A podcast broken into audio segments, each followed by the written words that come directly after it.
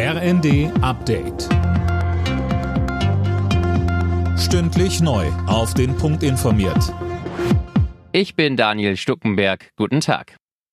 Am Jahrestag der russischen Invasion in der Ukraine hat China einen Friedensplan vorgelegt. Der stößt allerdings auf viel Skepsis, weil er keine Vorschläge beinhaltet, wie beide Seiten an den Verhandlungstisch geholt werden können.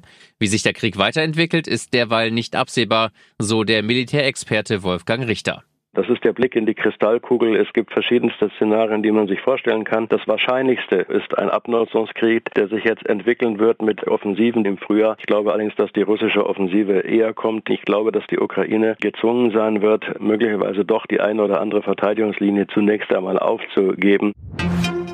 Auf der UN-Vollversammlung hat eine breite Mehrheit erneut die russische Invasion verurteilt. 141 Mitgliedsländer stimmten für eine entsprechende Resolution. Sieben dagegen, 32 enthielten sich, darunter China und Indien. Für die deutsche Außenministerin Annalena Baerbock trotzdem ein wichtiges Signal. Wir haben seit dem 24. Februar alles dafür getan, dass die Menschen in der Ukraine wie wir in Frieden leben können.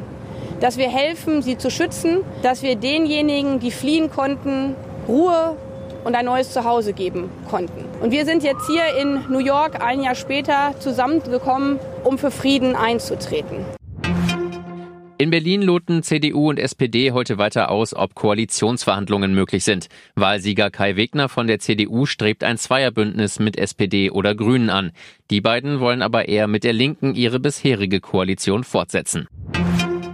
Das erste Mal seit mehr als 30 Jahren gibt es eine Schneesturmwarnung für Los Angeles. Dort könnten heute bis zu zwei Meter Schnee fallen, heißt es vom US-Wetterdienst NWS. Normalerweise scheint in Kalifornien das ganze Jahr lang die Sonne. Alle Nachrichten auf rnd.de